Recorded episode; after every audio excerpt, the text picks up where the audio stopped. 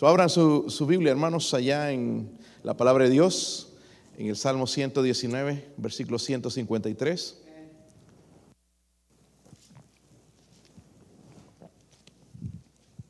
Ya vamos terminando, hermanos, el, el capítulo, o todo el Salmo, mejor dicho. Yo leo el 153, ustedes el 154 y todos juntos nos encontramos en el 160. Si me ayudan, hermanos, aunque sean pocos, a terminar rápido y espero que edificados. Ok, versículo 153, el salmista, inspirado por el Espíritu Santo, dice, mira mi aflicción y líbrame, porque de tu ley no me he olvidado.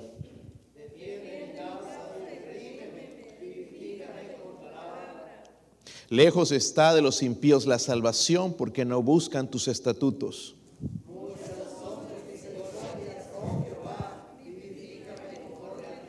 Muchos son mis perseguidores y mis enemigos, mas de tus testimonios no me he apartado.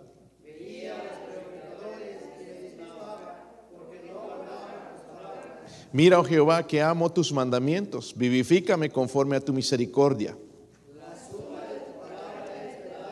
Y eterno es todo juicio de tu justicia. Vamos a orar, hermanos. Padre, ruego, Señor, por sus misericordias, Señor, en esta noche, Dios mío.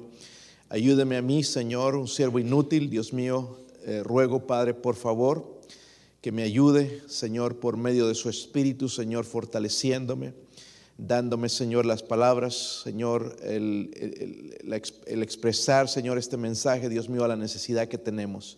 Háblenos hoy, Señor. Queremos ser cambiados y transformados por su palabra.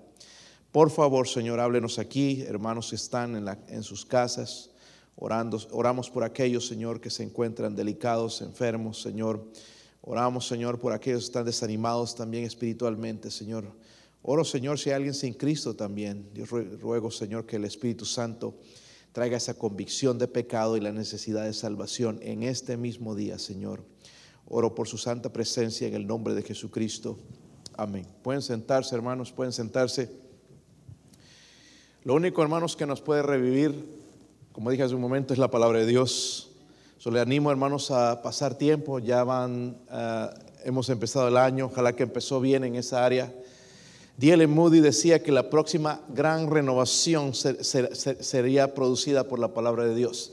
D.L. Moody, hermanos, experimentó el avivamiento en su vida y experimentó un movimiento, hermanos, en ese tiempo en los Estados Unidos de avivamiento por medio de la palabra de Dios.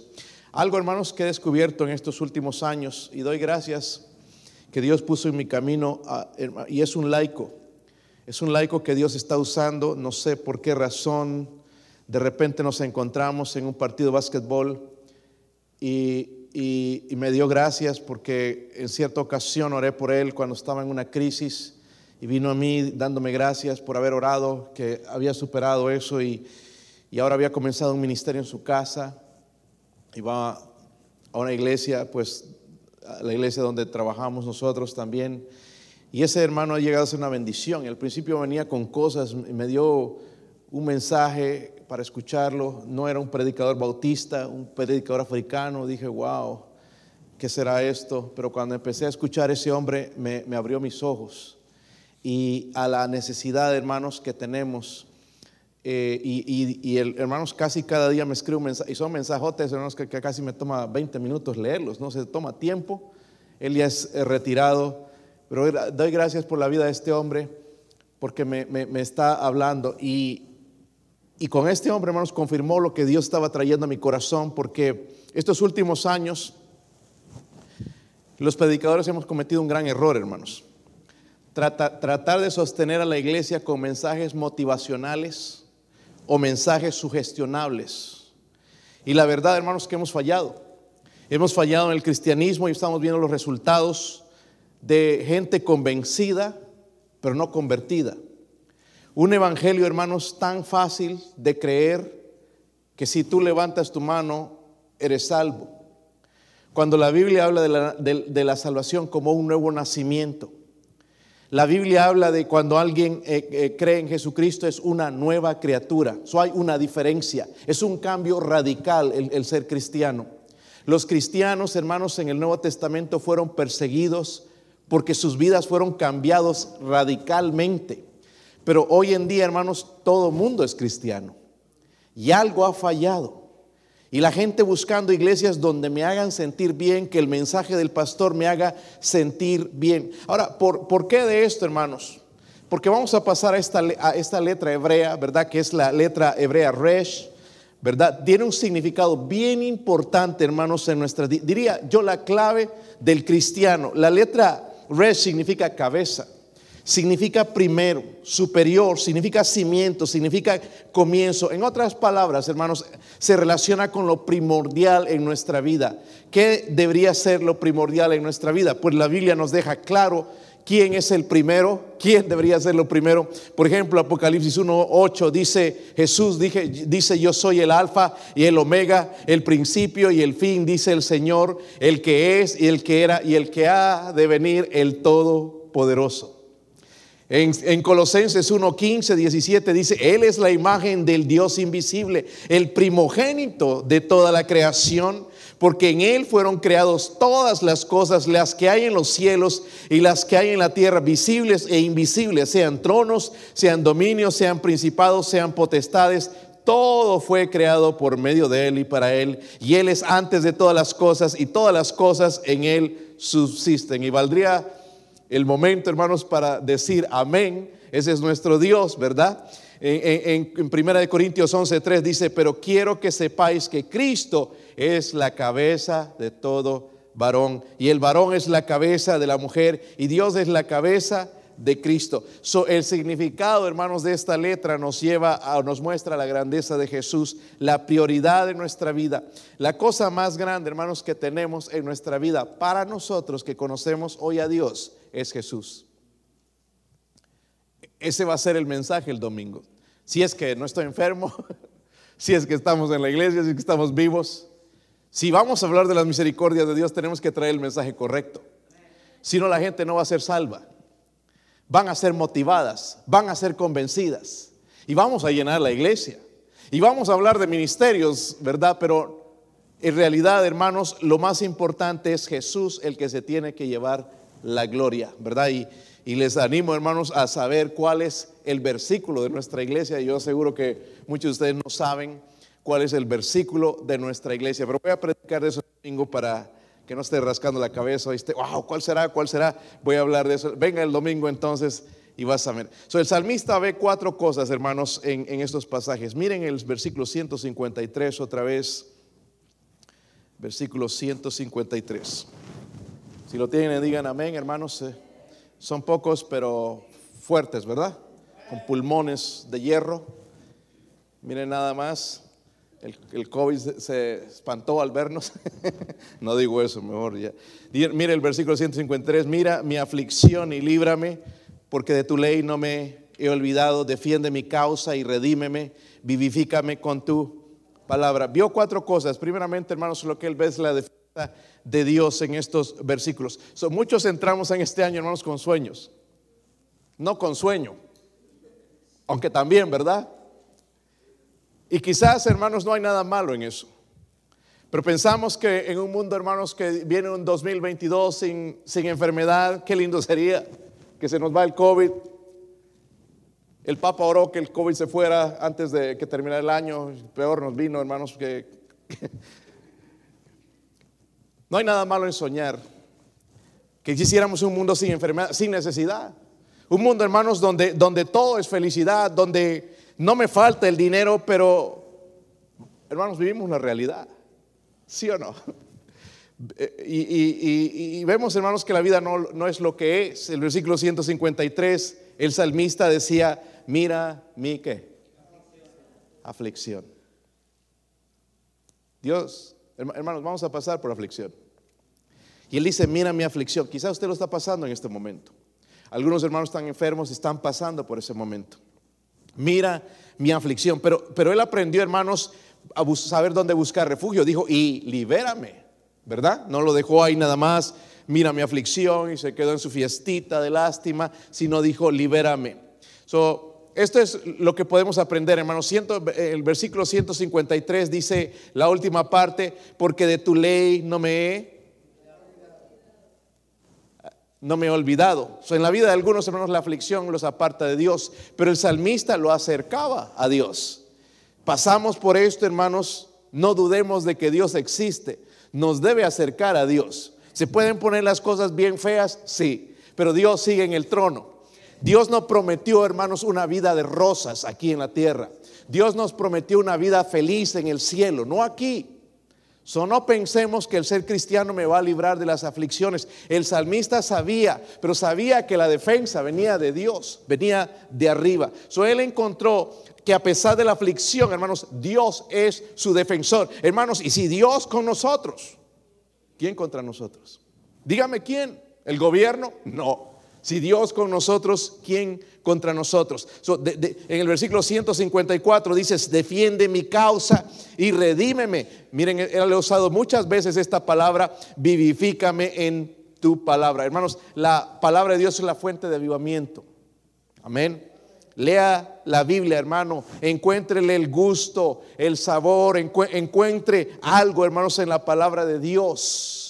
Ahora que leo Deuteronomio, hermanos, veo el castigo que le ofrecía Dios a Israel por apartarse y decía, y estas pestes y las pestes que le cayeron a Egipto te vendrán a ti y todas estas enfermedades y muchas más de esas. Y veo, wow, el mundo de hoy, que se ha alejado de Dios, ¿verdad? So, un avivamiento genuino, hermanos, va a honrar va a promover la palabra de Dios. Miren en el versículo 155, porque Él va a ver algo más, no solamente que la defensa de Dios, pero también dice ahí en el versículo 155, lejos está de los impíos la que. Dice, porque no buscan tus estatutos. Qué bueno sería que este director de la CDC buscara a Dios, pero no cree en Dios, cree en la ciencia. Aunque la ciencia que ellos toman, hermanos, no es ciencia en realidad. Pero si agarraran a Dios, tomaran a Dios en primer lugar, quizás tendrían mejores respuestas para ayudarnos a nosotros. Pero Dios, aquí hermanos, es glorificado por este hombre. Están ahí, ¿verdad? El versículo 156 dice, muchas son las que.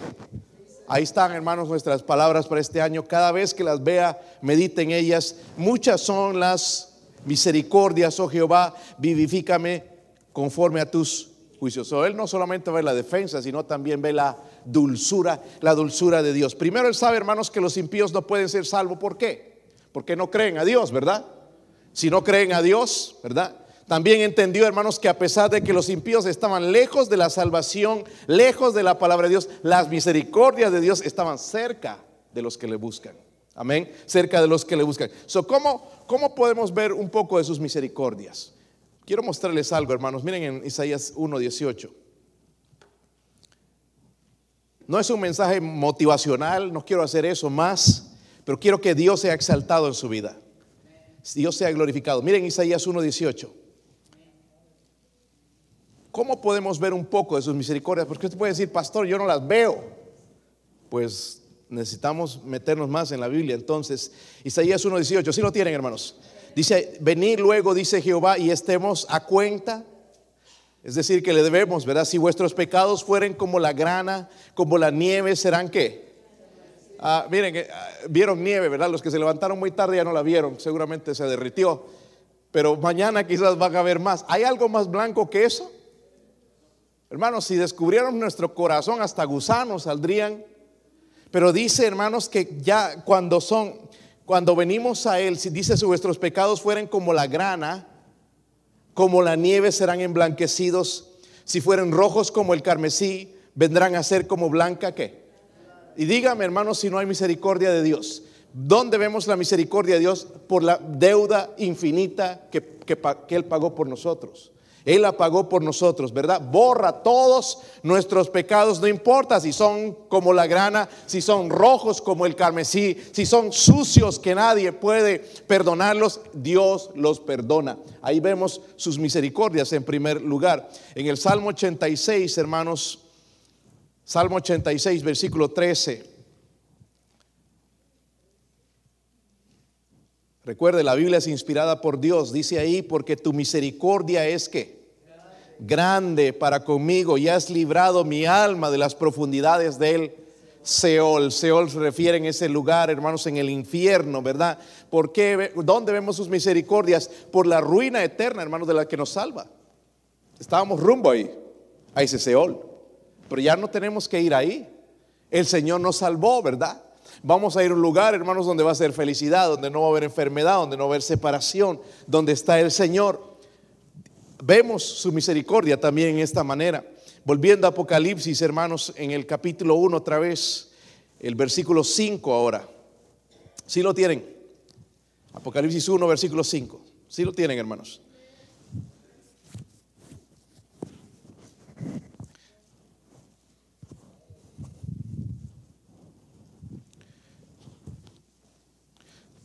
Perdí la cabeza. Del micrófono, no la mía. Versículo 5, sí lo tienen hermanos. Y de Jesucristo el testigo fiel, el primogénito de los muertos, el soberano de los reyes de la tierra, al que nos amó, miren esto es, es tan, tan dulce, nos amó y nos qué, lavó de nuestros pecados con qué, con su sangre. Y nos hizo qué cosa hermanos, reyes y sacerdotes para Dios su Padre. A Él sea la gloria e imperio por los siglos de los siglos. Y el pueblo de Dios dice, amén. Son los privilegios, hermanos, que nos dio. Dice, somos reyes y somos sacerdotes para Dios. Apartados de Dios en un tiempo, pero ahora somos reyes y sacerdotes por su misericordia. Otra vez el mismo pensamiento en el versículo 156 vivifícame conforme a tus juicios. Él quería, hermanos, que le dieran vida y que la trajeran conforme a la palabra de Dios, no un sustituto cualquiera, sino por medio de la palabra de Dios. Eh, yendo, hermanos, al versículo 157, él vio algo más. Cuando te metes en la palabra de Dios vas a ver muchas cosas. Dice, muchos son mis perseguidores y mis enemigos, más de tus testimonios no me ¿Recuerdan esto? En algún momento lo leímos también. Él sigue con eso en mente, hermanos. Miren la presión, pero él sigue fiel a Dios. Dice el versículo 158, veía a los prevaricadores y me disgustaba porque no guardaban tus. So él ve también algo, hermanos, que tenemos que empezar a ver la decepción del pecado. So, enfoquémonos en ese versículo 158. Dice, veía a los prevaricadores y me qué? Disgustaba porque no guardaban tus palabras.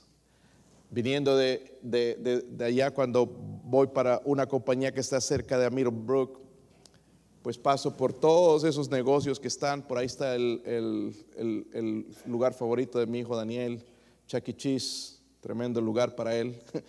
Pero allá cerca había un letrero de el tonto John, no, no es el tonto John, es Elton John, es un cantante inglés homosexual, tiene esposo. Y dice ahí eh, en el letrero, un caballero luchando por el SIDA. Caballero, no me voy a burlar de lo que él es, pero el SIDA, hermanos, fue consecuencia de la homosexualidad. Qué hipocresía. Luchando por el SIDA y él mismo trayendo eso castigo, porque el SIDA vino como castigo a la homosexualidad.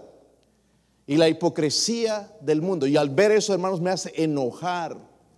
¿Cómo tratan, hermanos, de ganar si es que creen en el cielo por sus obras, pensar que son buenas personas cuando su corazón muestra nada más lo mugroso que es y lo sucio que es? Y él veía, hermanos, a las personas que se apartaban de Dios, veía a los prevaricadores y me, ¿qué?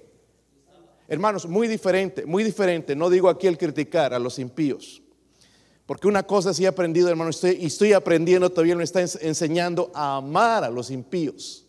Les decía el domingo, ¿qué opinas de la homosexualidad? ¿Sigues pensando que es un pecado o ya cambiaste la manera porque ya te eh, explicaron algo humanístico y pensar de que así nacieron? ¿O sigues creyendo que la Biblia creó un hombre y una mujer? No sé cuál es su, su, ideología en este momento, pero Dios no ha cambiado. La homosexualidad es pecado. Y en una de las compañías donde trabajo, uno, y es la persona más amable de todas las compañías, hermanos, y es homosexual. Muy amable conmigo hasta que me asusta. Y como que E- Él es tan amable, hermanos, incluso diría una persona tierna, so kind, eh, ¿verdad? Y, siempre que hay una actividad me ofrece venir y, van a haber donas, y va a haber esto, y va a haber tacos, y, el primero que me invita. Qué persona, su personalidad tan, da gusto estar al lado de ese hombre, pero es homosexual. Pero quizás habría uno por ahí de los de nosotros y, tú ese pecado que tienes no sabe que es pecado, que vas a ir al infierno por ese, pe-". le hablaría de esa manera. Pero yo estoy tratando de mostrar amistad.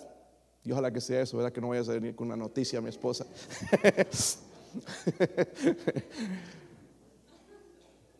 Pero he desarrollado, hermanos, algo, algo que es diferente. No, no, no mal piense, es diferente. Y yo creo que es el amor de Cristo, a orar por Él, para que Él sea salvo. Y se ha abierto ya más, hermanos, y ya puede escuchar una oración, y ya, ya, ya, ya poco a poco se va abriendo a estas cosas, ¿verdad? Porque el, Señor va a ir obrando en su corazón. Y, y un día, hermanos, yo espero verlo salvo. No está hablando él, hermanos, de que me disgusta y lo voy a tratar mal y lo voy a tratar, sino lo que ellos hacen. No hay nada malo en que. ¿Saben que Jesús era amigo de pecadores, publicanos y pecadores, dice? Pero él no hacía lo que ellos hacían. En otras palabras, hermanos, yo digo, yo no debo participar de las cosas que ellos hacen, pero debo amarlos, ¿sí o no? Debemos amarlos. Pero él le disgustaba, dice, porque no guardan tus palabras. ¿Cuánto te pareces a Dios? Aquí está la respuesta. Depende de cuánto guardamos su palabra. De cuánto guardamos su pa- No por lo que decimos, yo amo al Señor, yo amo a Dios, sino cuánto guardamos de su palabra. So este hombre, hermanos, llegó a parecerse tanto a Dios que empezó a odiar el pecado. Porque Dios odia el pecado, ¿verdad? ¿Sí o? No, él no ha cambiado, hermanos.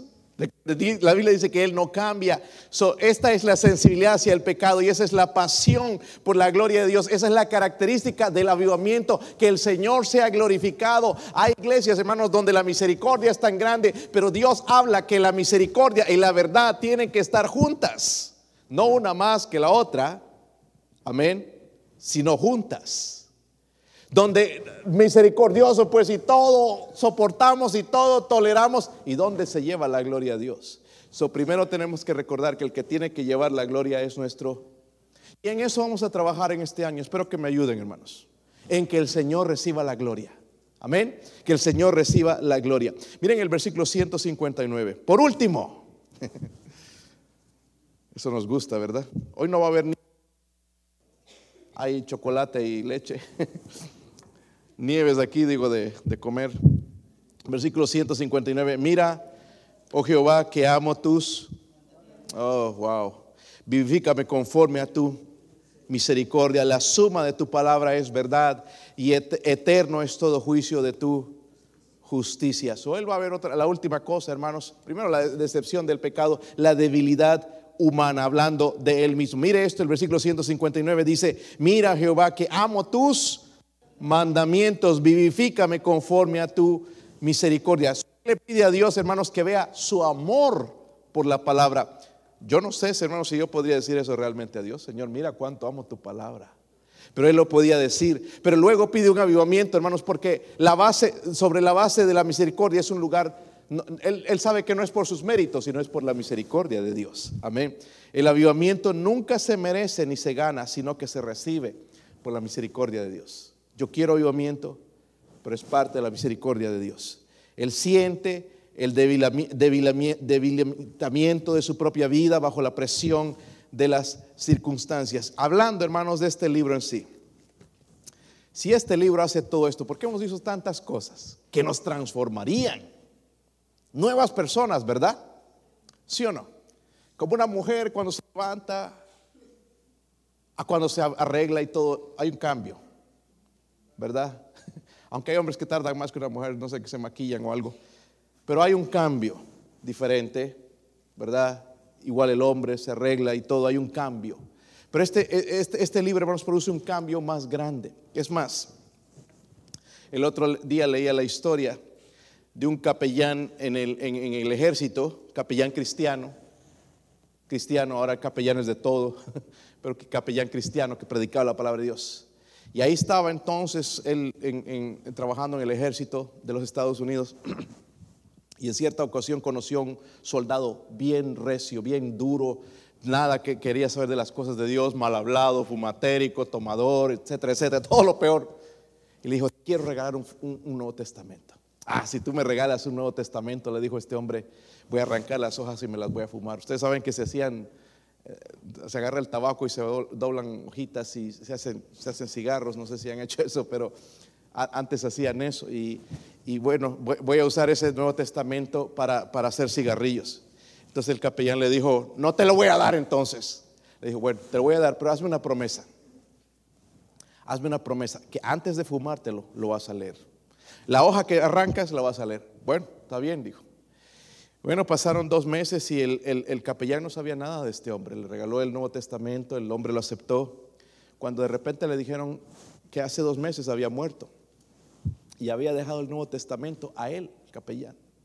El capellán empezó a abrir el Nuevo Testamento y, y sí, faltaban las primeras hojas del Nuevo Testamento, en Mateo, ¿verdad? Uno, dos, tres, cuatro y así. Faltaban las primeras hojas, pero después estaba completo. Pero en, en, la, en la tapa había escrito algo, un mensaje. Cuando comencé a leer este libro, empezó a abrir mis ojos y llegó a un punto donde no pude resistir más y me convertí en un cristiano. Dejé de fumar esas hojas y empecé a leer la palabra de Dios. Hermano, este, este, libro es la palabra de Dios. Esto transforma. No reforma, transforma. Pero póngale el sentido a la palabra de Dios, léalo, sea revivido por la palabra de Dios. No que estemos esperando aquella conferencia y esperando aquel predicador, que este libro nos mantenga así. Amén. Le podamos dar gloria a nuestro Dios. Vamos a orar, hermanos, y pedir al Señor que nos siga, siga transformando por medio de su palabra. Vamos a orar. Usted puede venir al altar, hermano, si quiere. Vamos a orar.